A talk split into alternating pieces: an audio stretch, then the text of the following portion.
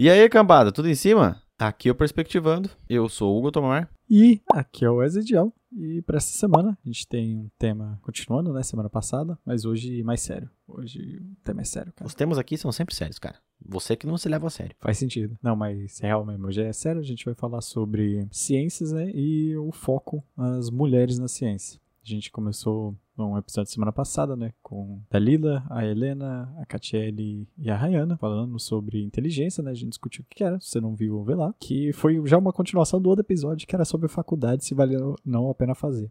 Pegamos o gancho ali e vamos emendar tudo em sequência aqui. Foi um jab atrás do outro. A gente vai falar sobre o cenário atual, né? Do como ciência, né? O que é, o que é fazer ciência, tanto no Brasil quanto uns pitacos fora do Brasil, mas tudo voltado ali para a área da física, né? Que é que elas atuam. E esse episódio também especial, porque com esse foco nas mulheres que a gente vai dar esse episódio. Domingo é Dia das Mães. Como no domingo não tem episódio, então a gente já vai deixar aqui o nosso Feliz Dia das Mães pro, pra todas as mães aí. E esse episódio é dedicado às mães e às cientistas de hoje, de ontem e Nós. do amanhã. Mas é, não se esquece, cara, se de curtir, comentar, compartilhar, mandar pros seus amigos, mandar pra sua mãe, pra sua tia e pichar um muro. Que inclusive, inclusive, picharam um muro, Rogerinho. Temos nosso nome escrito em uma parede. Só tenho uma palavra a dizer sobre isso aí, cara. Show! É, eu fiquei muito feliz, quase chorei, mas foi bonito. Obrigado, Thaís, que fez essa bela homenagem. Estamos perto de Rick, do Rick and Morty, então é um grande passo. Um grande passo para a humanidade e um pequeno passo para o Perspectivando. Caralho, foi bonito, hein? Até arrepiei. Então, mas antes de tudo, vamos pros abraços pros gaiteiros.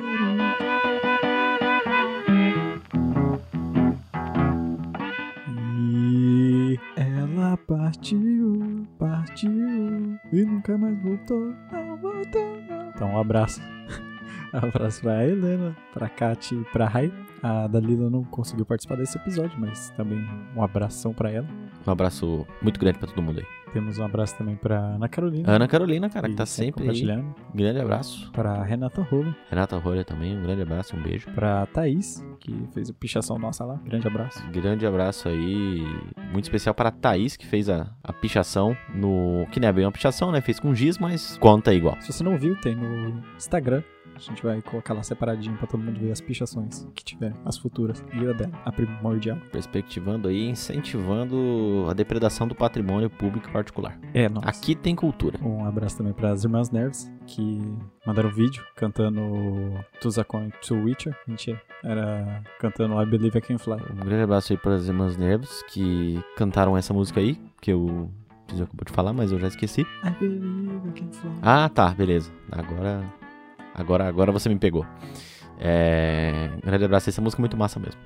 Já disse antes, mas vou repetir, né? Um abraço a todas as mulheres, cientistas ou não, mães ou não. Todas as mulheres, em geral aí, sintam-se muito abraçadas. Um grande abraço aí para todas as mães, não mães, mães de pet e mães solteiras e, e tem mais algum tipo de mãe? Se você se acha uma mãe, sente-se abraçado aí. Abraço quentinho igual de mãe. Se a sua mãe nunca te abraçou, daí eu recomendo pra você um psicólogo. Valeu? Que errado, cara. Valeu. Não, não é errado, não é verdade.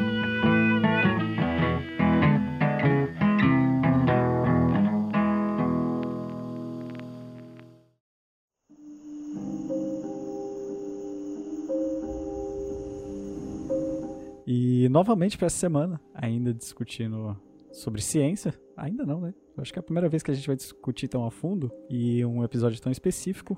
A gente trouxe algumas convidadas, né? Já estiveram por aqui antes. Excelentíssimas. As três mosqueteiras. Três mosqueteiras? É mosqueteira que fala? Pode ser agora. Se não é, agora é. E a gente vai falar sobre um pouco da vida delas, né? E o que elas passaram sendo mulheres e na ciência. Tipo, o que, elas enfrentaram, o que elas enfrentam, se elas têm uma perspectiva de futuro, enfim. É, Pode começar se apresentando aí. É, boa noite, pessoal. É, meu nome é Helena, eu estava no podcast passado, se vocês não escutaram, vão lá escutar. É, trabalho com neurociência computacional, sou formada em física, atualmente faço doutorado em neurociência computacional e é. Então aí. Olá, pessoal. Meu nome é Catiele. Eu sou formada, eu sou licenciada em física. É, Atualmente eu curso doutorado na Universidade Federal de Alagoas, onde eu trabalho com neurociência computacional e como eu estou no começo, né, do doutorado ainda, a gente não definiu ainda um projeto que vai ser seguido. E é isso aí. Olá, meu nome é Rayana. Também sou formada em física, licenciatura em física. Atualmente também estou fazendo doutorado. Estou uh, no meu segundo ano e já tenho sim um tema mais definido. O que eu estou trabalhando atualmente é trabalhar com fluxos de calores no solo, temperaturas do solo, para um bioma do Alto Pantanal. Você bota termômetro na Terra? Ah, bom, na verdade sim, eu ponho termômetro na Terra para medir a temperatura. Na verdade não é termômetro, é termistor que a gente chama. É, Mas sentido. sim, eu, eu meço a temperatura, eu meço a taxa de fluxo de calor. No meio do mato. No meio do mato. É a, área de estudo é uma. Ela se localiza lá na, no Sesc Pantanal, no Baía das Pedras. E vamos ver o que eu posso falar do Sesc Pantanal das Pedras. É um. A UFMT tem uma parceria com o Sesc. Eles disponibilizaram lá pra gente um espaço onde tem uma estrutura lá gigante, que tem o apoio da UFMT para tudo isso. E os nossos sensores, os, os dados que eu estou trabalhando é de lá. E é, fica, fica no Pantanal esse Sesc ou não? Sim, fica ali no início do, do Pantanal. É, literalmente é dentro do, da, do Sesc Pantanal e uma parte específicazinha uh, lá na Baía das Pedras. Fica Legal. ali próximo de Poconé. Vixe, longeão. Sim, é porque eu falei pra você, é no início do, do Pantanal, então fica ali algum, alguns quilômetros da cidade de Poconé, dentro da sede do Sesc Pantanal. Entendi. No caso, você faz, faz o doutorado na Física Ambiental ali da UFMT, Isso. né? Que é um, um dos melhores polos de estudo de física ambiental do país, não é? Reza a lenda. Não, é que assim, é, o termo da física ambiental, né, é, pode-se dizer que só existe aqui, a, a, a, essa pós-graduação de física ambiental, mas em questão de trabalhar com ciências ambientais, que é a área que a gente trabalha, ela é uma. Uhum. Aqui a, o PGFA, ela sim, é um dos nomes que a gente tem no meio dos, do, do, das ciências ambientais. O supra-sumo ali. Não supra-sumo, né? Mas a gente chega lá um dia. e a Kat e a Helena, vocês fazem na, o doutorado na mesma universidade, né? Sim. Isso. A gente, abre, a gente abre a cabeça dos ratinhos, pra quem não. É brincadeira, gente. é brincadeira, mas é verdade. Como é que é? Você tá Ainda começando não. a analisar os ratinhos? Não, aqui não tem, mas Não, a gente abre a cabeça dos ratinhos. Jesus. É o que a gente queria fazer, mas o que a gente faz não é isso. eu não queria fazer não, isso viu? Eu quero só analisar. Dados bem eu analiso, mas é um, dá uma trabalheira. Cara, então, só pra gente introduzir vocês, jovens guerreirinhas, Z, por que física? Por que ciência? Porque você tava lá na sua vida de boa, deitado na sua cama, com 5 anos de idade, assistindo Rebelde e falou, porra. Eu vou começar, porque já é, é breve mesmo. Então, por que, que eu escolhi fazer física? É, quando eu era mais nova, eu assistia muito CSI pela televisão. A minha mãe era um pouco Hum. fanática por essa série e eu assistia com, assistia com ela, acompanhava. Eu queria fazer física porque eu tinha uma vontade, quando eu era mais nova, de ser que nem o pessoal do CSI. Eu queria fazer perícia criminal. Então, eu escolhi fazer física justamente por, um- por esse motivo. Mas aí, lá no, no longo do caminho que a gente vai percorrendo na graduação, sonhos vão mudando, ideias, outras ideias vão surgindo. E aí surgiu o que eu tô fazendo agora. É, eu, na verdade, sempre quis ser cientista, né? Só que era mais voltada para uma área, sei lá, de animais, alguma coisa desse tipo, porque eu via muito Discovery Channel, né? Mas aí Uhum. também, no, no ensino médio, eu comecei a me identificar muito com disciplinas de exatas, principalmente, só que não tão exatas para fazer matemática.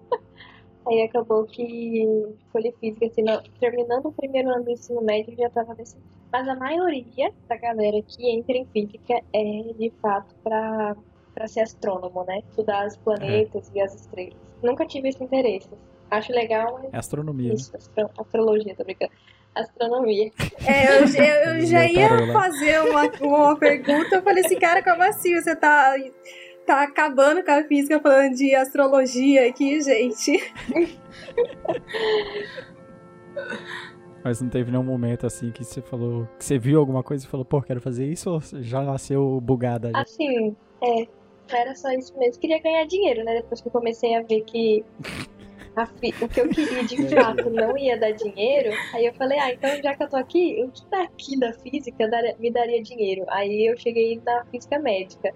Mas aí larguei de mão e ah, o que tiver que ser será. Acho que eu não sou tão apaixonada assim ao ponto de fazer alguma coisa só por isso. Só por gostar. É, É, acho que a minha história é mais diferente das duas, né? Eu nunca quis ser física, não. Eu entrei, eu entrei na física. Foi o que deu, foi o que deu. Eu entrei na física porque eu queria passar em engenharia, em engenharia civil. E eu acabei que fui ficando, né? Fui ficando, ficando.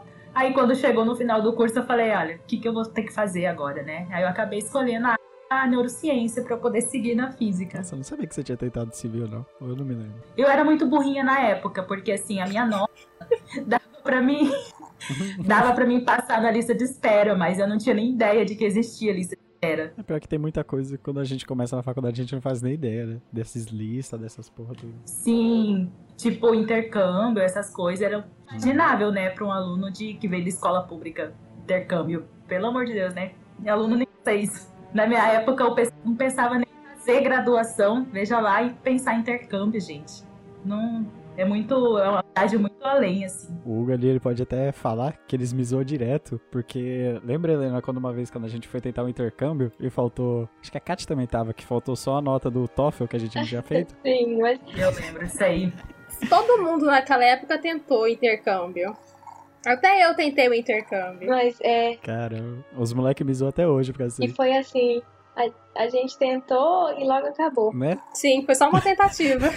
Não é? Não, e tipo, faltou, era só ter feito TOEFL. Eu faltei duas vezes por preguiça de fazer. Uma eu esqueci, a outra não foi por preguiça. Nossa, eu, eu também. Não, e só precisava ter feito, né? Não precisava nem ter nota, era só ter feito. Nossa, E só precisava ter feito, não precisava nem ter nota. Caralho, Eu não esse, tinha TOEFL também. esse dia foi muito triste, velho. Caralho. Fiquei dois anos barrada de fazer o TOEFL e agora eu vou ter que pagar mais de 500 reais se eu quiser fazer de novo. não tem, não tem de graça mais? Não, Acabou a mamada. mamada. Ai, ai, ai. Nossa, eu achei que era só da UFAL que, que não tinha mais, que tipo, que não tinha de grátis, né? De gratuito. Vocês hoje, vivendo no Ceará e no Mato Grosso. Maceió. Ceará, É Hã? Alagoas. Alagoas. Ceará tá um pouco longe, hein? Eu faltei aula de geografia. no Alagoas e no Mato Grosso, como é pra vocês a questão de ciência? Assim, você acha que é fácil fazer, difícil fazer? No Brasil inteiro a gente sabe que é difícil, né? Mas queria o ponto de, o ponto de vista de vocês. Vocês estão mais, eu saí na graduação, então fugi dessa área logo de cara. Mas vocês ainda insistiram. Deixa eu só contextualizar. É que assim, no Brasil não existe você ser contratado por uma empresa ou contratado por, por alguém para ser cientista. Então, para você entrar nesse ramo, você tem que terminar sua graduação, fazer um mestrado. Aí, nesse mestrado, você aprende a ser uma cientista. Depois, você passa para o doutorado. E aí, depois, você também não sai sendo uma cientista. Você tem que prestar um concurso, dar aula Sim, ser professor. como professor universitário e aí você consegue fazer, fazer pesquisa. Não existe só você ser cientista de uma vez. É porque pes- pesquisa no Brasil é só em uma universidade você sendo professor, né? Exatamente. E aí esse salário que a gente recebe para ser cientista são as bolsas. Então, para para cientista, a bolsa não é auxílio, é salário. É para graduação mesmo também, pro pessoal que recebe iniciação científica, eles já estão trabalhando então, né? Porque a gente só vai ter um emprego realmente de carteira assinada quando a gente passar no concurso. E do jeito que estão caminhando as coisas no país, isso tá cada vez é, é um sonho cada vez mais distante, Uhum. né? Tá tendo, tipo, são raras vagas e, tipo, tem muita gente. É, não Sim. tá abrindo muito concurso público, É, não. e físico não era profissão até 2018 também, né? 2018 só que regulamentou a profissão de físico, né? E também depois não teve mais nada, foi só isso. É físico, Sim. mas É. foda-se, não tem uma vaga de emprego, o físico, sei lá, e preencher. E não tem nenhum conselho regional, né? Igual o resto da galera. É, não tem nada. Que eu imaginei que fosse o próximo passo depois que foi regulamentado, né? Ah, mas aí foi regulamentado, aí teve toda aquela, toda aquela movimentação do governo, isso e aquilo, 2019, aí 2020 pandemia, pronto, acabou tudo, parou. Sim. Sei lá como é que vai ficar. E no Brasil a gente. No Brasil fazer ciência já é difícil, você sendo homem, sendo mulher. Tá muito complicado. Você, a gente não, não, não tem o reconhecimento da população, que é o que é, que é para quem a gente trabalha, né, na realidade.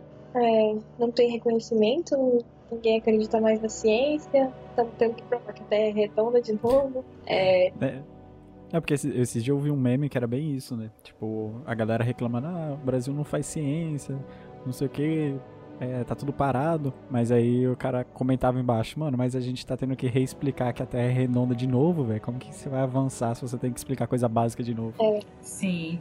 Isso daí já entra em uma outra questão também, porque assim, não só no Brasil, como no mundo, os cientistas, eles nunca param assim, fazer uma divulgação para a população do trabalho deles, uma divulgação sim, sabe, do que, que eu faço na faculdade, do que, que eu faço na universidade. Uhum. Então, eu acho que com o passar dos anos, né, houve essa desvalorização, porque a pessoa normal que paga os impostos dela e que eles são revertidos, né, para o nosso trabalho na universidade, elas não sabem no que está acontecendo ali, quais são as pesquisas que estão sendo feitas ali. E eu acho que eu vi uma discussão sobre essa que não é só aqui, é no país, no mundo inteiro. Porque até nos Estados Unidos o pessoal criticou muito o. Uhum. Como que é o nome do cara lá que falava de astronomia? O Carl Sagan o Tyson. e o outro. Esse é o aquele mais antigo. E, esse, e os mais O atuais também. Guri Tyson, eu esqueci o primeiro nome dele. O Tyson é o que mais falam mal lá nos Estados Unidos. Sim, a comunidade científica criticam muito eles por fazer divulgação. E é essa divulgação que vai trazer mais visibilidade para os cientistas, né? Mais apoio da população. E aí fica muito complicado, né? Quando a gente não mostra nosso trabalho. Ah, mas eu, eu acho que falta um pouco de tato também, porque, por exemplo, aí os caras começam a divulgar. Por exemplo, a, a Rai vai divulgar o trabalho dela. Aí ela vai lá e posta uma foto no Instagram dela, que nem você faz, né? Divulgando os seus posts de neurociência lá. Aí a Rai vai lá e tira uma foto dela no meio do mato com o termômetro na terra. Aí os caras vão falar, mano, eu tô dando meu imposto pra mina botar o termômetro na terra. Tá ligado? Não vê o, o resultado que isso pode trazer depois. É, o Wesley, não é nem fora da, do meio acadêmico. Dentro do meio acadêmico, a gente ainda, ainda sofre esse mesmo tipo de coisa. Um exemplo disso é que eu tava fazendo uns sensores justamente para poder fazer medição de fluxo de calor no solo. Eu tava no laboratório junto com o meu orientador, a gente tava desenvolvendo esses sensores. Porque, querendo ou não, é, os sensores, pode-se dizer, pode dizer assim, entre aspas, oficiais, né, que a gente compra, que é certificado, eles são muito caros para se comprar. Então, o que, que o, o bom e velho brasileiro faz? A gente desenvolve um sensor de mais baixo custo para poder sanar aquele custo, aquele sensor de custo alto. Então a gente estava lá no laboratório e eu estava traçando os fios, porque são muitos fios para conectar nesse sensor, então eu estava lá traçando os fios. Me entra um colega de um colega de estudos ali da sala ao lado, simplesmente me pergunta: "Ah, já tá é, procurando uma alternativa, né, para vender sua arte na praia?" Então, tipo, cara, eu tava lá traçando os meus fios para poder colocar no sensor pra gente colocar em campo para poder fazer as medições. Aí me vem um colega que trabalha também com esse tipo de coisa, sabe como é que é a dificuldade que a gente tem lá dentro, e ainda me pergunta se eu tô traçando o fio pra vender minha arte na praia. Aí fica difícil. Aqui na UFAL, lá no- na física, mais precisamente aqui da UFAL, nós temos uma colega que faz uma divulgação científica assim excelente. Ela faz cursos de divulgação científica. Ela sabe como fazer. Inclusive, podem seguir ela no Instagram, é arroba sandscience. Sand com Y. É, então, só que nos corredores, né, principalmente os professores mais antigos, acham que isso é, é uma perda de tempo. E ficam rindo e fazem piada e faz meme. Só que os próprios professores que zoam também reclamam que a comunidade não dá a, a visibilidade que, que, que a ciência deveria ter. Como é que dá visibilidade com esse seu artigo aí que você publicou numa revista que tem que pagar mais de 200 dólares pra ler, tá em inglês, sabe? Não faz sentido nenhum. Sim. É igual quando a trabalha também com projetos em escola. Né? Se você monta um projeto e você vai para uma escola para poder ensinar física ou qualquer outra área, né, biologia ou química, o pessoal vai te olhar torto. Por quê? Porque se você tá na, no mestrado ou doutorado e você faz uma coisa dessa, você está perdendo tempo com a sua pesquisa. E não é assim, né? Eu posso montar, eu posso trabalhar na minha pesquisa e fazer ela e montar um projeto de um jeito que eu vou estar divulgando aquilo que eu estou trabalhando, né? Mas as pessoas não veem isso. É, o pessoal só quer ver o resultado e você tem que estar lá 24 horas. Se você desviar um pouquinho, você não vai dar o resultado certo. É. Sim, isso qualquer artigo, só artigo. Basicamente. Artigo, artigo, artigo. É, e exatamente. Dentro do meio acadêmico, de fato, eu acho que a ciência não é democrática assim nem um pouquinho, sabe? Para você publicar um artigo, muitas vezes você tem que pagar para publicar. Se você não tem que pagar para publicar, quem tem que ler que paga. Então, não tem nem como o acesso, nem o acesso à informação da ciência chegar para quem está dentro da ciência, não sei, imagine para quem está fora da ciência. Então, o, esse caminho é muito longo e ninguém quer fazer. É, mas a gente até vê algum, alguns avanços, assim, de, por exemplo, tentar fazer com que a parte de divulgação científica continuasse, sabe? Uhum. Então, projeto de extensão, continuasse, essas coisas, de divulgação. Por exemplo, o Atila, como que é o nome dele? Atila Marino. Atila. Do nada ali, ele surgiu e, tipo, foi um divulgador que trazia é, informações precisas, né? Não era coisa aleatória, não eram as fake news da vida. E ele conseguiu ter uma visualização, né? De uma forma Sim. extremamente didática. Ele é um ótimo divulgador. Meu Deus, não tem tudo. Sim. Ele é biólogo. Mas aí entra, entra outra questão também. Porque assim, a gente é bolsista, a gente não tem um emprego. Para a pessoa que vai fazer divulgação científica, muitas vezes ela vai fazer, ela vai gastar o tempo dela por uma coisa que ela acredita. Ela não vai receber por aquilo. E é uma coisa que ela deveria receber. Uhum. Deveria estar sendo pago. O tempo dela que está sendo gasto para montar, para preparar isso. É, sobre o Atila, não foi do nada não. Ele vem desde o Nerdologia lá, Wesley. Desde 2012 já. Não era tão grande, por exemplo, não era muita gente conhecia. Aí do nada, tá ligado? Ele veio construindo ali aos poucos, mas aí teve um pico crescente, tipo assim, pô, aí ele explodiu. Mas acho que o que pulsionou mesmo foi a própria pandemia, cara. E ele ser um pós-doutor em Mas quando eu conheci né? ele, tinha mais de um milhão de seguidores no, no, no YouTube, antes da pandemia. Ele já era conhecido principalmente pelo Nerdologia, né? Por participar uhum. do Xadrez Verbal também, do, do Felipe Figueiredo, participava de todos os podcasts que relacionado à ciência do, do Nerdcast também. Então, então, ele já era um ele já ele já foi do daquele, não sei o que lá, Science também, aqui do Brasil, que fazia divulgação só de coisa científica. Já era um divulgador. Até tem, mas é um nicho muito específico, assim, cara. Geralmente o cara que vê nerdologia, ele vê o Atlas, ele vê o xadrez verbal, ele vê o blablalogia, e aí é difícil furar essa bolha, né? Mas eu entendi o que você quis dizer. Ele conseguiu realmente furar a bolha porque ele falou de um tema que era universal, né? No, naquele momento. Ainda é universal, né? A questão da pandemia. Ele é doutor, né? Em virologia aí. Em virologia. Então o cara, ele sabe muito bem do que ele tá falando. E fala muito bem, né? Ajuda às vezes. É, ele tem uma didática excelente, cara. É, é, que o. Isso é uma herança lá do, do Nerdcast, né? A maioria da galera que é divulgador científico que participa do Nerdcast tem uma didática muito boa, assim. E os que não têm, o podcast é editado ao ponto dele parecer ter, entendeu? Mas é, é como eu falei, ele conseguiu furar a bolha, né? Tipo, ele conseguiu sair disso, assim. Mas queria só voltar um pouquinho aqui. É, queria saber de vocês se vocês identificaram algumas dificuldades no começo, assim, da, da carreira acadêmica, lá na graduação, algumas dificuldades por serem mulheres. É, acho que nem precisou, não, entrar na academia para começar as dificuldades. Não, não, sim, sim, eu digo, mulher já sofre por ser mulher, mas eu tô falando da parte acadêmica é, mesmo, assim. Não, mas de fato, para de fato, antes mesmo de você escolher a profissão, você já. Uhum. Ah, sim, entendi, entendi, entendi. Entendi o sentido que você quis dizer. É porque uma mulher cientista, né? Tipo, uma mulher fazendo física. É, você não ganha, você não ganha brinquedo se você é mulher que te, não sei, de repente te induzou a fazer isso. Você ganha brinquedo para você trabalhar na sua casa ali, né? Fazer a sua comida. Tem Barbie cientista? Eu, eu acho uhum. que deve ter agora, mas na minha época. Tem, agora tem. Tem Barbie cientista que eu já vi isso. Mas eu acho que não, quando a gente era mais criança, menor, uh, acho que não existia esse tipo, não. Não, Devia ter a médica, a advogada, a modelo. A aeromoça. Dona de casa. Não tinha nem a Barbie, não tinha nem Barbie preta, né? Pra falar a verdade. Agora que começaram. É. Era branca, loira do olho é, azul. E aí. Já vem de, desde antes de escolher, né? É, já vem. É. Caso a, a sua profissão, então. Esse é, é a questão do preconceito mesmo, né? Sim, Sim a gente não é, não é induzida não a gostar desse tipo de coisa, não. Principalmente das exatas. Principalmente das exatas.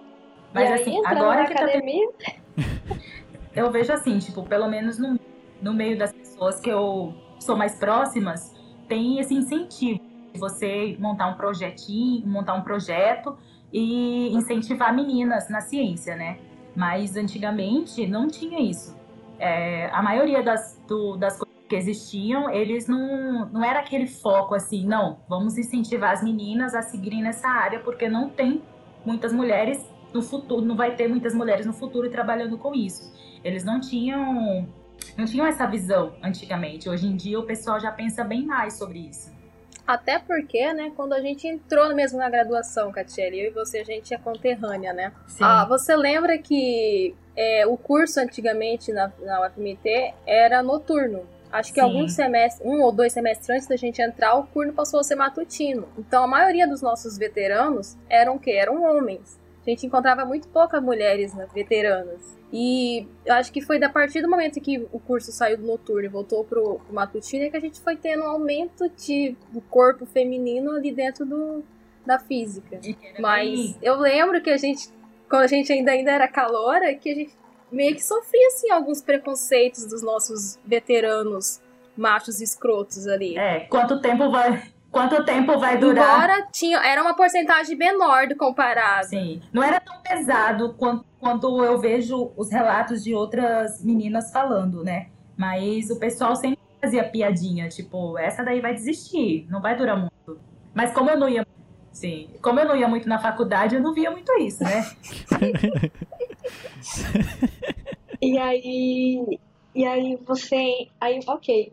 Já tem o número ok de mulheres entrando na física. Só que aí você vê as mulheres entrando e aquilo que você foi acostumada a nutrir, que é aquela rivalidade feminina, você não consegue se aproximar da menina. Você tem aquele, sabe, é muito difícil você de cara conseguir gostar dela, pura e simplesmente porque você foi criada pra ter uma rivalidade com Eu ela. confesso, isso é verdade. Eu, antes de tornar amiga Sim. de todo mundo, de todas vocês aí, eu tinha um certo. Cara, quem que é essa pessoa? O que, que, ela, que, que ela quer falar? Eu não Acho que acredito. só que né? ele, só que ele tinha isso, era a Cris, né? Porque a Cris odiava todo mundo igualmente ali. Sim, mas a Cris É. era assim. É. Não, não chegava. O, o meu nível não chegava ao nível da crise, entendeu? O meu nível era só de eu ficar observando a pessoa mesmo quieta. Mas eu observava a pessoa quieta e falava: hum, será que vale a pena fazer amizade com essa pessoa ou não? Ah, eu fazia isso, mas eu fazia com todo mundo. É, e é uma coisa que tá tão incrustada na gente. Eu não, eu acho que eu fazia mais com as meninas. Eu acho que porque eu também me aproximei do Bruno no início, né? E no final também. Sim, E aí ele ficava mais com os outros E a meninos, gente tem né? isso também. A gente tem isso também. Então, eu percebo isso também, porque a gente, bom, eu particularmente sempre tive mais facilidade de fazer amizade com os meninos do que as meninas. Porque elas, da minha cabeça, né, que eu fui ensinada desde pequena, eram minhas rivais. Então, eu não poderia ter amizade com elas. E isso foi bem difícil de mudar, assim. É, É amizades verdadeiras, sabe? Nossa menina, al- alguma menina, por exemplo, um professor perguntava alguma coisa, eu respondia um menino, beleza, ok, inteligente. Respondi uma menina, a Laura quer aparecer. Desse jeito. Não sei se é assim hoje. É, Sara, a próxima pergunta que vai fazer, se, se dentro da, de uma classe, uma sala de aula no caso, né, também tem preconceito, ah, como vocês já disseram, dos, dos alunos, mas se existia algum tipo de preconceito ou receio dos professores também. Ó, eu particularmente não tive nenhuma, nenhum tipo de, de não sei, algum, alguma, algum evento, alguma coisa que aconteceu assim que diretamente me afetasse. Mas a gente tem professores, é, como que, é, eu só me veio uma palavra na cabeça, mas, ah, não sei, sabe, professor que você sente, que, que, que tá de fato se aproximando de você pra ter alguma coisa além. As piadinhas dos próprios alunos incomodavam bastante. O Wesley já fez várias, mas a gente sabe que tipo, não é da maldade, mas às vezes desmotiva, né? Por exemplo, quando eu tirava uma nota melhor do que os demais alunos, eu tentava nem, eu tentava esconder, sabe? O máximo que eu podia. Porque, com certeza, é porque eu dei pro professor, não foi porque eu estudei. Foi porque eu dei pra ele. Por isso que eu consegui. E aí essas coisas desanimavam, assim, mas algum algo que aconteceu grande assim de fato comigo graças a Deus nunca aconteceu eu nem acredito nisso Eu também não tive essa, essa sorte, não. Eu, meus relacionamentos com os meus professores sempre foram estritamente professor-aluno. Pelo menos eu nunca percebi que eu estava sofrendo nada desse tipo de, de situação aí. O professor estava desmerecendo porque eu era mulher ou não. Então eu acho que eu também dou graças a Deus de eu, não- não ter sofrido isso. Mas, querendo ou não, eu via relatos no, ao longo dos corredores lá de que tinha gente que sofria esse tipo de coisa. Não me lembro quem, mas eu lembro que, que eu já ouvi isso. é Eu também não, não, eu nunca percebi, né, de passar por esse tipo de situação. Eu nunca, se eu passei, eu não, não sei dizer, sabe? Porque assim, eu sempre fui uma menina muito burrinha, sabe? As pessoas falam as coisas e eu. Você não é burrinha, Kátia. Vamos começar por aí. Por Você é favor. desatenta. Para de Eu não você saber, se? Tipo, depreciar a pessoa assim, tá- por favor. Sendo. Desatenta. Não, mas eu era assim.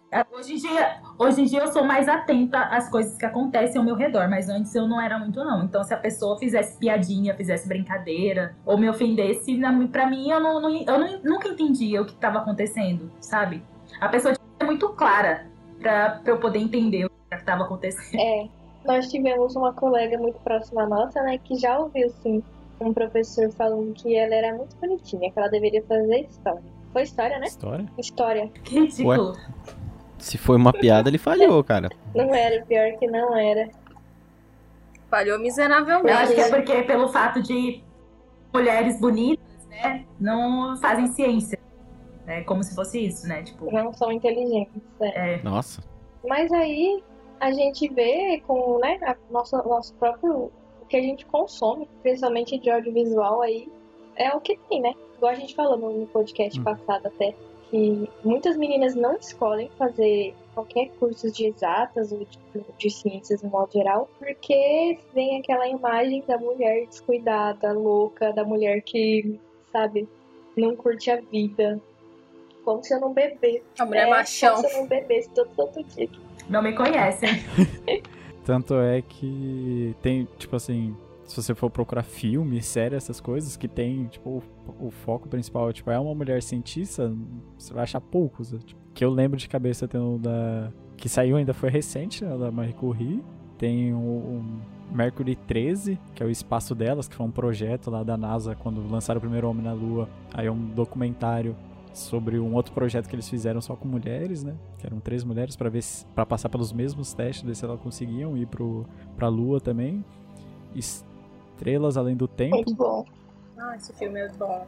assisti que é uma equipe de matemáticas negras, né, que desempenha um papel decisivo na NASA, né, para pelo, pelo primeiro programa espacial. Deixa eu ver quem mais, tinha mais um. Ah, na montanha, nas montanhas com os gorilas, que também foi de uma mulher que foi fazer estudar gorila no lugar lá sozinha, isolada. Mentira, não tava isolada, tinha equipe, né? Mas ela, no caso era ela, foi estudar os gorilas lá. E a maioria deles, dos filmes, é tipo documentário. Não tem um filme que, tipo, ah, é. Que seja consumido por crianças, na verdade, né? É, não, te- não, não é um filme pra família, tipo, todo mundo assistir que é brincando, não é um filme. Não é uma É, fantasia, não é nada. É tipo assim, é um documentário, é isso. Isso aconteceu de verdade, então vamos mostrar. Não que isso seja ruim, né? Mas não, não desperta aquele. Tipo, ah, do cientista foda que salvou o universo. Tipo, não tem a menina cientista foda que salvou o o que universo. um, um adolescente que, que é, a- o que um adolescente assistiria antes de, por exemplo, tomar sua decisão do que fazer na vida é The Big Bang Theory, por exemplo. E lá, a gostosa é burra e a cientista é descuidada. Assim, eu particularmente acho ela muito linda, mas a gente vê eles forçando ela a ser uma pessoa que não tem, por exemplo, um estilo de roupa, que não solta o cabelo, sabe? Algo que estão forçando ela a ser, é, não sei dizer, sei lá, prega, alguma coisa assim. Uhum. É, É. Falando da Emma Farrell? Ah, sim. E na vida real ela é doutora mesmo em neuro, né? E não tem outra série que tem cientista, né? Eu não me lembro agora. também não lembro, mas Não. talvez. Que não seja Eu não fantasia. lembro. É, eu não lembro.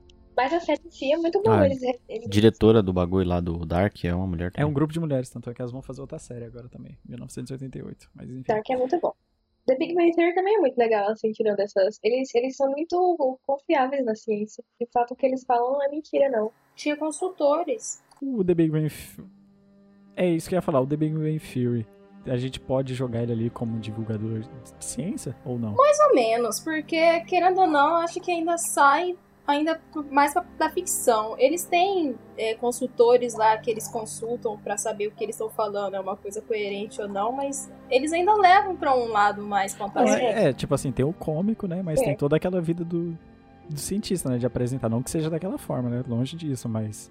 Por exemplo, o, tem um episódio que, que o Sheldon abre um portal, assim, e tudo que ele fala é embasado.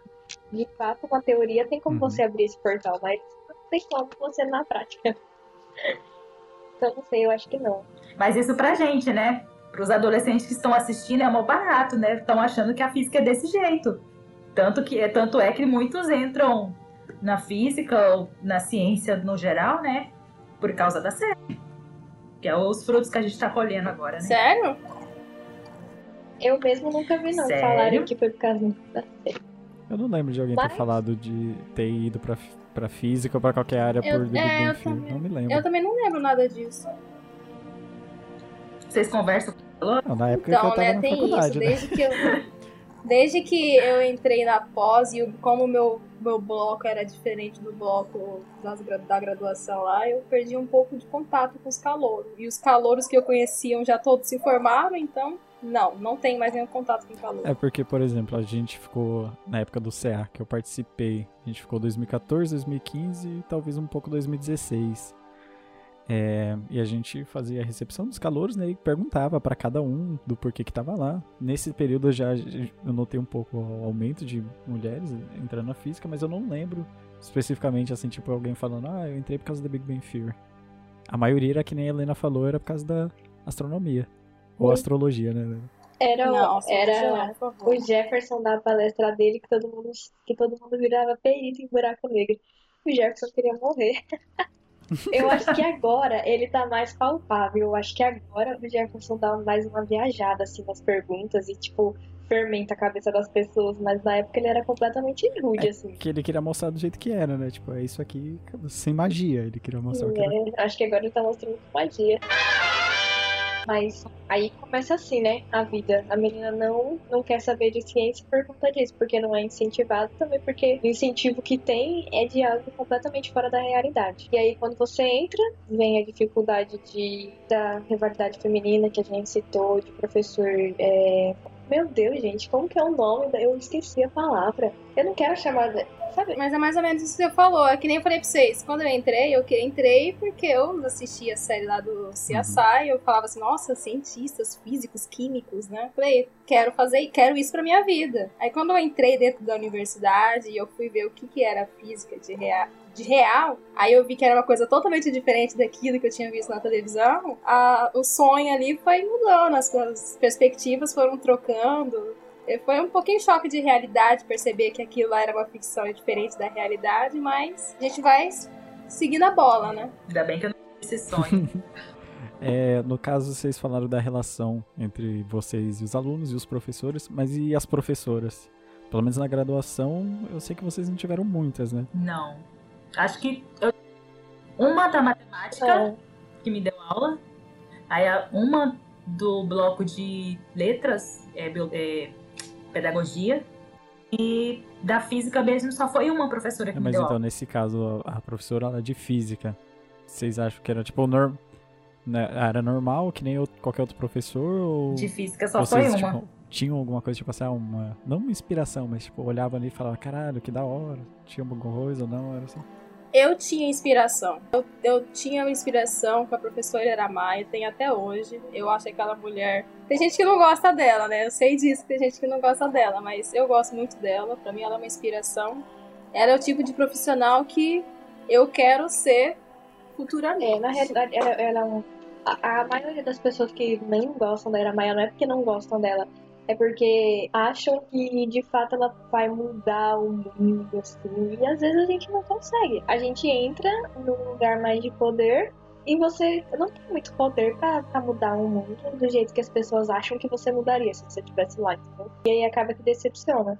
Mas no sentido de mulher e profissional, cientista, a Ira Maia, assim, top 10. Sim, 10 é nesse 10. sentido que eu falo do tipo profissional que ela é, porque ela é uma mulher esplêndida na carreira dela. É o tipo de, de carreira que eu quero alcançar. Pra mim. E ela tá na física ambiental também, não tá? Ou não? Ela tá no- na educação. Sim, sim, ela também participa como uma das professoras lá da física ambiental, ela é colaboradora. Além de trabalhar com a graduação, que é basicamente uma. A, acho que é a principal área dela ali.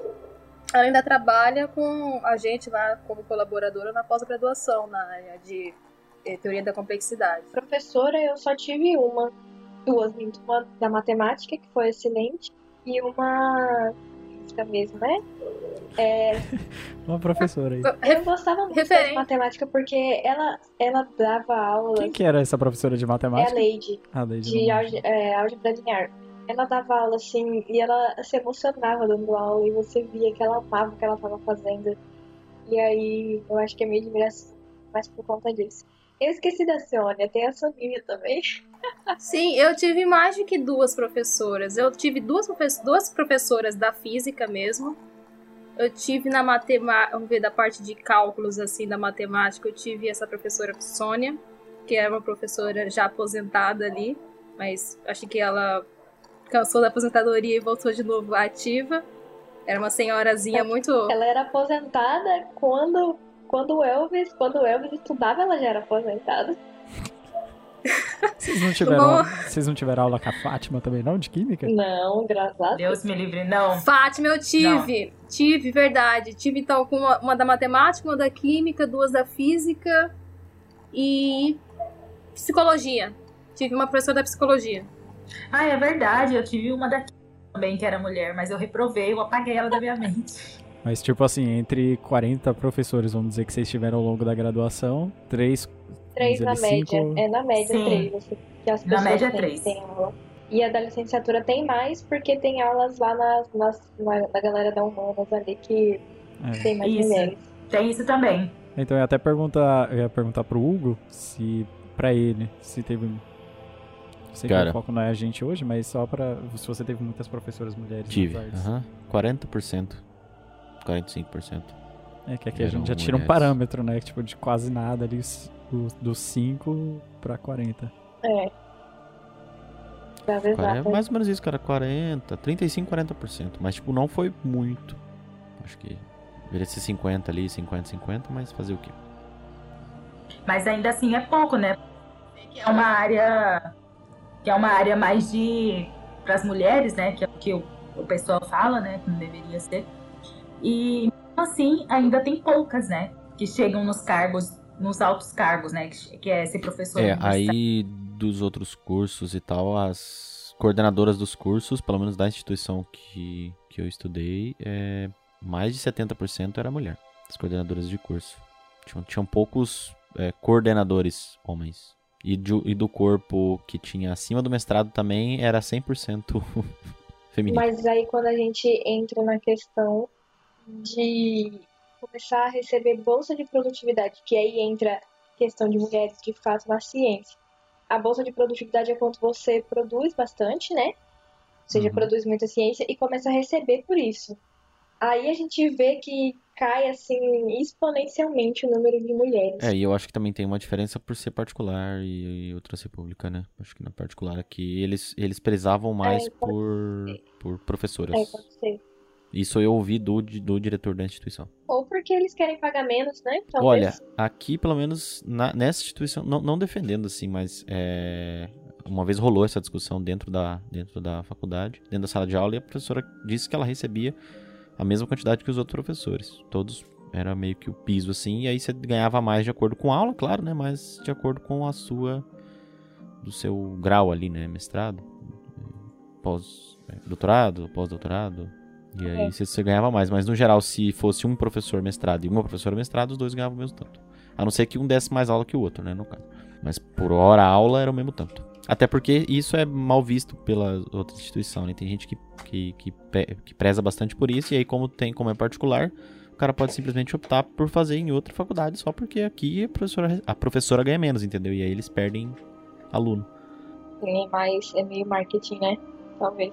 É, pode ser por marketing, só pode, pode ser porque o cara às vezes quer mais justo, é, sei lá, eu não, não sei o que pensar em relação a isso, mas por, então, por lado é bom. É, de acordo com pesquisas, isso de fato é, foram feitas pesquisas, até tem um, um, uma apresentação da Marta que ela fala sobre isso, né? A Mar, Marta Barbosa, eu acho o nome dela, que de fato quando você tem mais diversidade dentro do seu, dos, dos seus trabalho dos seus funcionários ali.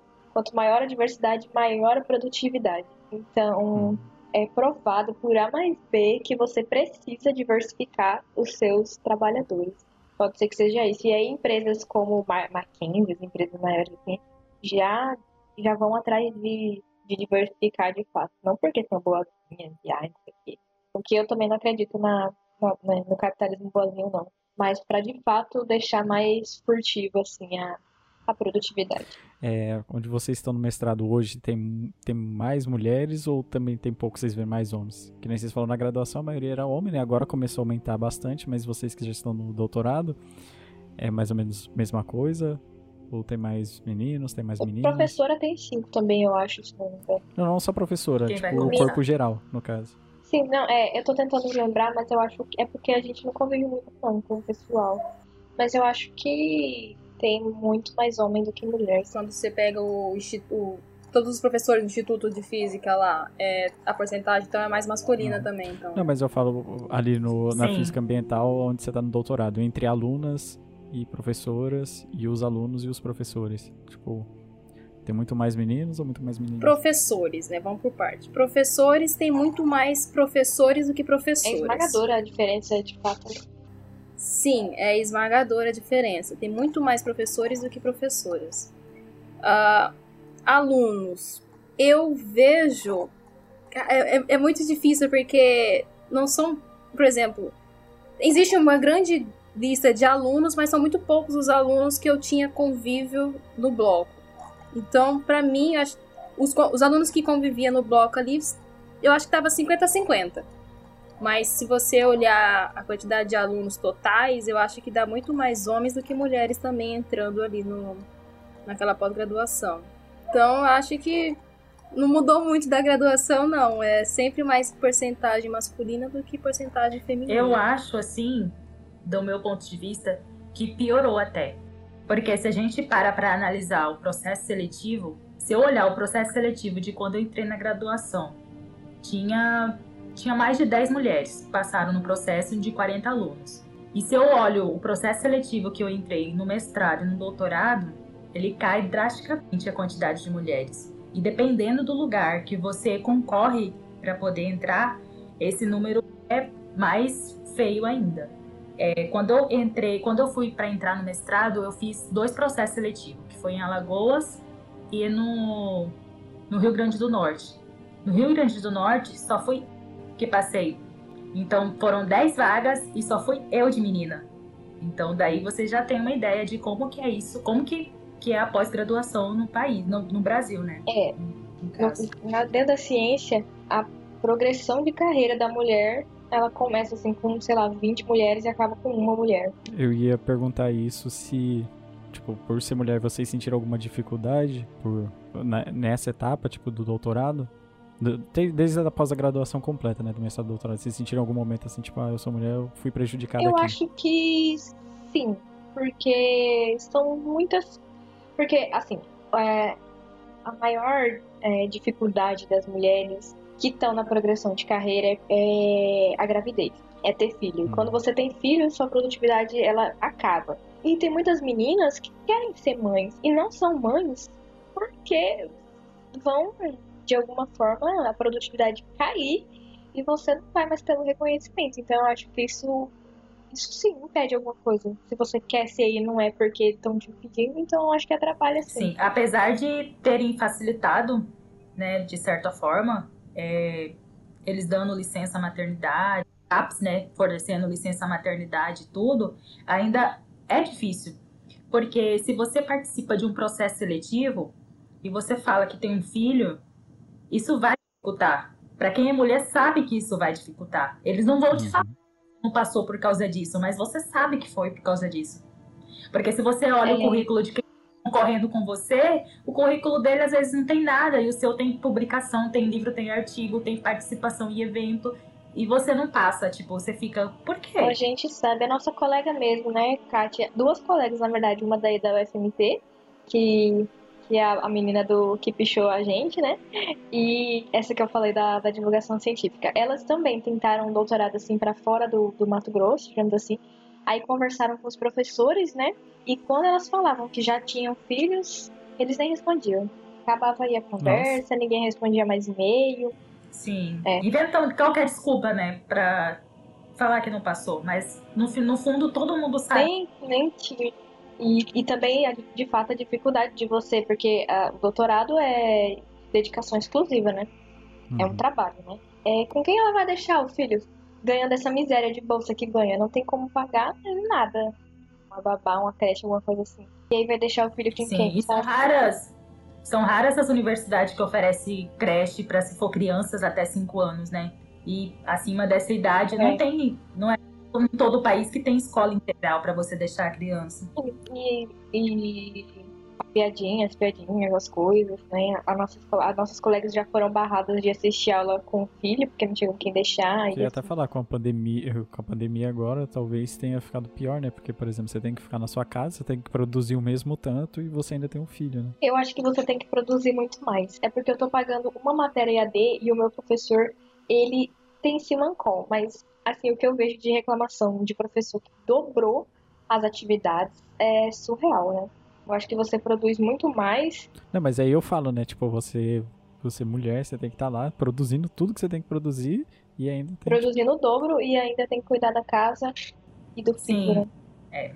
Para mulher que, por exemplo, para mim, quando eu estava em Maceió, eu tinha um tempo, eu via, eu consegui perceber isso, eu tinha um tempo maior para me, de- pra me dedicar do que aqui, porque aqui não eu, eu tenho que cuidar do meu avô também. E querendo ou não, é pessoa chamando, que meus parentes moram próximo, chamando toda hora, então eu não tenho aquela coisa 100% aqui, 100% eu no meu serviço. Não, não existe isso aqui. Então a maioria das mulheres tem essa sobrecarga. É filho, é marido, é idoso para cuidar, às vezes tem muitas que cuidam de sobrinho e é uma E vem confusão. aquela de, ah, você só estuda e soca mais trabalho. Mas você só vive pra estudar?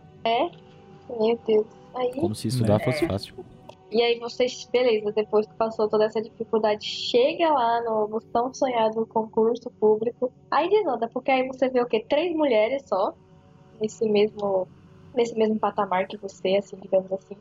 Aí pra você é, ter uma progressão de carreira, né? Pra você progredir na carreira, você tem que fazer uma coordenação ou até mesmo ser diretora de um instituto.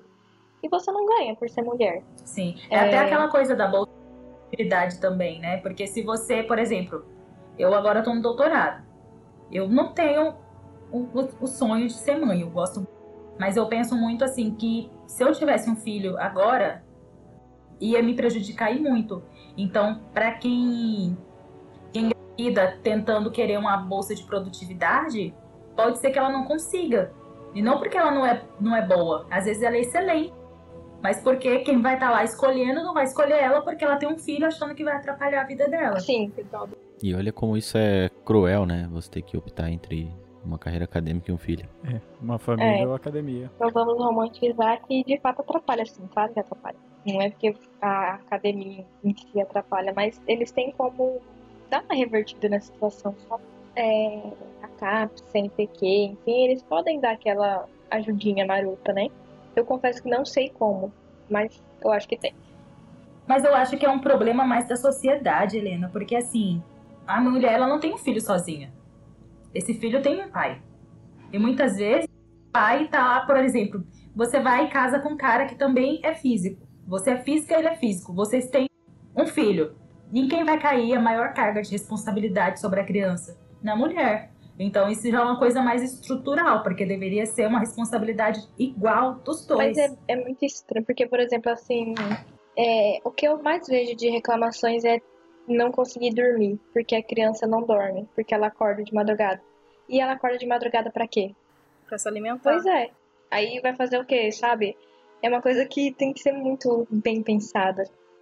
É bem. É bem. É uma questão. É uma questão muito ampla, né? Então. É. Tem diversos fatores que podem influenciar. Tipo, acho que o. o- o- é, eu não lembro quem foi que disse no, no começo, mas.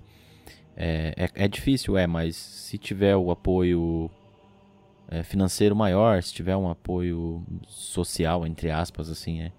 Que é uma coisa que já está estruturada e tudo mais, mas ela pode ser revertida, né? Ao longo do tempo e tudo mais. É, as coisas podem melhorar e, e aí a pessoa não tem mais que ter que fazer essa, essa escolha cruel, né? Entre ter um filho e ou ter a sua carreira acadêmica. Pode ter os o dois numa boa. CNPq tem um passo muito grande agora, esse mês passado. Ele agora tem como você colocar no seu currículo, né, que é o currículo de onde todos os cientistas brasileiros se conhecem, é uma plataforma de currículos, né, currículo Lattes. E lá você consegue colocar o período em que você estava de licença maternidade, né? Porque antigamente era assim, hum, nesse período aqui, desse período aqui, a mulher não produziu nada, o que, que é isso que tá acontecendo? Comendo dinheiro alheio. Mas aí Agora tem como você falar que você de fato estava de licença maternidade. E o É, já pai é alguma também. coisa, né? É, é, já é alguma coisa, mas não sei como ajudar, eu sei que necessita de ajuda. que é uma luta, né, que a gente é uma luta que a gente vai construindo, porque alguns anos atrás não existia, né, a licença maternidade remunerada, em forma de bolsa. Hoje já tem. Hoje em dia tanto no mestrado quanto no doutorado, pelo eu acho pela CAPES, eu acho que pelo CNPq também, a pessoa recebe, né, quatro meses a mais de bolsa. E antes não existia isso. Eu ia perguntar isso, mas o tempo fica o mesmo? Tipo, o mestrado é dois anos, pegou licença maternidade, vai continuar dois anos ou estende esse Não, prazo? ele estende quatro meses. O tempo de, de licença, né, que a maioria Uhum. das empresas, no caso, dão. É um processo burocrático e bem lento, né? Mas que tá dando resultado, né? Nem que seja pouco, mas tá dando algum resultado. Sim. É, assim, pelo que eu vi, é uma, foi uma luta minha, né? Qualquer aluna de pós-graduação pode requerer isso, mas isso ainda depende muito da coordenação do curso, porque eles podem negar E do, isso. e do orientador. E do orientador. Isso, e do orientador também. Se você É. Eu, eu, eu faço parte de um grupo da. Acho que é da CAPS no Facebook e tem relato do pessoal que tentou pedir, né? Das meninas que tentaram pedir a bolsa, a extensão, Uhum. porque engravidou e não conseguiu. Porque não deram o aval. E esse aval depende do coordenador e do orientador. Caralho, que merda. É. Vocês estão já, tipo, no doutorado, começaram, primeiro, segundo ano. Mas vocês têm alguma perspectiva de, tipo, eu vou acabar, vou. o que eu vou fazer depois? Tem alguma coisa? Não? Perspectiva de futuro na ciência, de modo geral? Ou Olha, na ciência, na ciência eu não consigo ver muito futuro para mim na ciência aqui no Brasil, porque do jeito que as coisas caminham drasticamente para as trevas, né, eu não consigo ver um concurso próximo, tipo, próximo que eu falo daqui uns 4, 5 anos, não consigo ver, nem pro ano que vem, nem para esse ano. E não sei, eu só quero sobreviver à Que já tá pandemia. difícil. Ah, a perspectiva de futuro é bem fechadinha, né? Na realidade, quando você entra nesse meio acadêmico, científico, o que você faz é mestrado, doutorado, pós-doutorado e concurso. É o que eu tô, que eu, né, via antigamente, assim, quando eu entrei. Agora, por conta dessa, desse corte de bolsas e corte de salários, né, da pós-graduação, a obscuridade que tá tomando conta aí do, do Brasil, é, eu tô tendo que ver outros meios. Mas, assim, tô zero animada com, a, com a- futuro do Brasil. Zero animada mesmo. Também só tô querendo sair dessa pandemia menos pior do que tô agora. Não sei. E o meu caso não é muito diferente do de vocês duas, não. É, quando eu entrei também na, no meio acadêmico, é essa perspectiva de faço mestrado, faço doutorado, faz a pós, faço meu concurso, vira professor universitário, se aposenta, se tiver sorte, e pro- aproveite a vida depois disso. Mas, ultimamente, conforme a gente está vendo que o governo está realizando aí, é, desanima a gente a querer continuar nessa carreira.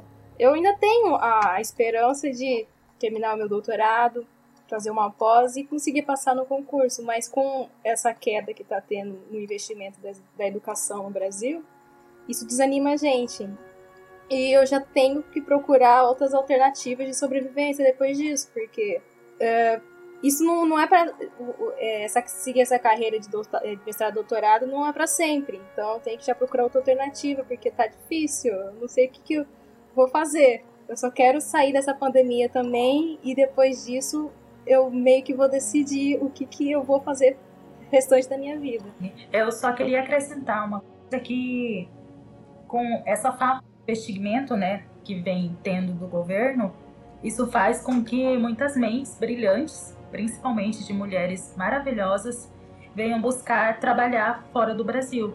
Ou seja, o Brasil vai perder essas mentes brilhantes, né? Vai perder vários projetos que seriam muito bons para o desenvolvimento do país. E é uma coisa assim muito triste, né? Você vê que o país que está em desenvolvimento está perdendo tudo isso Uhum. por culpa de governantes que não tá nem aí, né? Que se dizem patriotas, mas vendem o país para outros países, né? Para países de primeiro mundo. Cara, é que eu não tô no- na área mais, né? tipo, eu tô um pouco afastado, mas eu acho que é muito mais fácil. Literalmente, eu posto que é muito mais fácil você sair daqui pra fazer, vamos dizer assim, colocar no termo, né, ciência. É muito mais fácil você sair daqui pra fazer ciência fora do que você conseguir fazer ciência aqui dentro. Tipo, é muito mais fácil e você vai ganhar muito mais lá Sim. fora. Você- Isso é exatamente isso. A é gente acha que porque a gente é brasileiro, a gente tem uma síndrome de vira-lata tão é, incrustada na gente, mas lá fora eles adoram brasileiros. A gente é muito competente, a gente não mais competente. Sabemos as mesmas coisas, é a mesma coisa. E eles adoram Uhum. brasileiros. É, então, porque eu não lembro quem que eu tava falando esses dias, que falava, né, que tipo, tem países que adoram muito brasileiros, tipo, eles incentivam a ir pra lá pra fazer pesquisa lá, tá ligado? Tipo, ah, cola aí, vem fazer pesquisa aqui, e foda, você vai ganhar. Aqui você não consegue, não é nem porque você não gosta do Brasil, é porque, tipo, é difícil. Você tem que Sim. lutar É. muito pra conseguir alguma coisa. Eu, particularmente, amo o Brasil. E nos outros países, você vai trabalhar como cientista. Eles vão assinar a sua carteira. O seu tempo de trabalho é como cientista, não é igual aqui no Brasil. Que você. Eu nem sei o que, que é, né? Depois que você termina o pós-doc, o que, que vira, né? De um cidadão aqui nesse país. Desempregado. Eu não sei não se eles assinam carteira lá fora de brasileiro, viu? Aliás, de qualquer pessoa que não seja do, do país. Não, acho que é assina bonitinho sim. assim também não. Eles gostam de brasileiro, mas não é porque a gente, nossa, Eu não sei como é que funciona, mas é um, mas é um contrato de trabalho, não é igual aqui. Não é uma bolsa. É, dependendo do tempo que você tem de contrato de trabalho, também você pode conseguir cidadania, né? E do teu visto, né? Se tu visto for. Você só consegue se teu visto for. O visto não, não é aquele provisório. Visto permanente, alguma coisa assim. Tá entre o permanente e o É, provisório. mas aí é conforme o É. tempo, né? É, o de, é porque tem o visto de trabalho, né, o visto de estudante, Uhum. É, cada um É, tem não, um mas tempo quando a gente vai diferente. pra lá fazer pós, você vai com visto de trabalho. Você vira um funcionário do laboratório da pessoa. E aí depois, daí você vai optar se você quer fazer pós ou não quer fazer pós. Geralmente fazem pós, né, pra poder aproveitar a bolsa. Pela fora Não, então, eu acho que eu não fui muito clara. Mas eu tô falando desse sentido assim, tipo, aqui no Brasil você não vai virar funcionário de ninguém. Você é só um bolsista. Você não tem direito a nada. Se você sofrer um acidente, já era, meu E amigo. vai ganhar pouco, né? Não tem direito a nada, ganha pouquíssimo. ganha pouco e não tem férias, não tem nada. Você vira, na verdade, um. Não é nem um funcionário do seu orientador, mas você, na verdade, vira um funcionário do seu orientador informalmente falando, assim. Ele pode. Se ele falar pra você, ó, vem no laboratório agora, às 5 horas da manhã, você tem que ir. Que ele pode ameaçar, de repente, né, cortar sua bolsa, algo do tipo. Graças a Deus, eu só tive orientadores bons, mas eu conheço histórias, pessoas assim que. Então, acho que a gente conseguiu abordar não tudo que a gente queria, mas uma boa parte, né? Dá pra ter uma ideia já. E vocês têm algum recado pro mundo? Pra sua mãe, pro seu pai, pro seu cachorro? É, um beijo pra Thaís, né? Thaís Brunelli, que fez a ficha de vocês. Ah, verdade. É, Thaís fez homenagem lá pra gente no muro. O vou, Hugo vai pagar ela depois. Vou fazer transferência de Pix lá, de um real. vou reforçar o que eu disse que derrubem o governo. Agora eu tô implorando. Antes eu tava só zoando. Agora é real, tô chorando aqui, É. derruba o governo. Bom, o que eu tenho a dizer é só que ajudem, né, a gente a salvar assim, o Brasil para que ela não morra nesse governo, né? Porque a cada dia que passa a gente só sabendo de notícias que teve cortes e mais cortes na ciência e na educação. Então, ajudem a salvar a ciência brasileira. Seja um cientista hoje. Acho que dá pra, pra alongar um pouco, né? Ajude todo mundo, porque senão todo mundo vai morrer, não é só a Sim. ciência, não. A coisa É. tá feia. É, todas as áreas, né? Desenvolvimento tá tudo fodido. Se não tiver gente pra poder fazer ciência, não tem como fazer ciência. É, venham pra. Tá Fique foda. em casa. Tá foda. Quem puder, né, fique em casa e quem tiver que sair, né, para trabalhar, que tomem todos os cuidados necessários e se cuidem. Ah, eu queria mandar um beijo pro Manuel Salvino também aqui, que, né, no início da graduação falou que eu não ia conseguir não, que eu era bonitinha. Mas não é por isso não que eu queria mandar um beijo pra ele. É porque ele trabalha numa escola de cursinho, né? Uhum. E ele divulgou um aluno que passou em física, que a gente só vê medicina e engenharia, não sei o que. Aí eu falei, ô mano, divulga aí quem passou em física, pô, uma da hora. E ele divulgou, então um beijo pra quem passou e um beijo pro Manuel. Ah, eu vi isso aí. Parabéns pro moleque. Espero que dê tudo certo pra ele. Então, meu recado de hoje. Apenas busquem conhecimento. O que vocês acham que nada está acontecendo?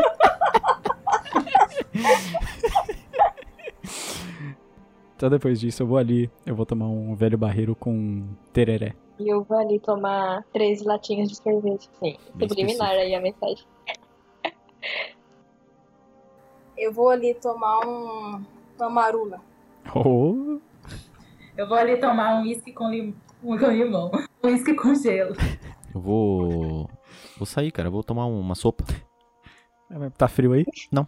Ah, tá bom. então é isso, galera. Obrigado de novo às convidadas e até mais. Falou! Tchau, tchau, gente. Falou! Tchau, tchau. A- apesar do desânimo, a ciência é uma área muito linda, gente. de- principalmente a física, né? Que eu tô. Assim, você descobrir a quântica, você descobrir a cosmologia, a relatividade, é algo assim fascinante. É, quem não entrou ainda, se você entrar, não desista. E quem tá no meio, o final é sempre mais legal. Com certeza, não desistam. A física é linda.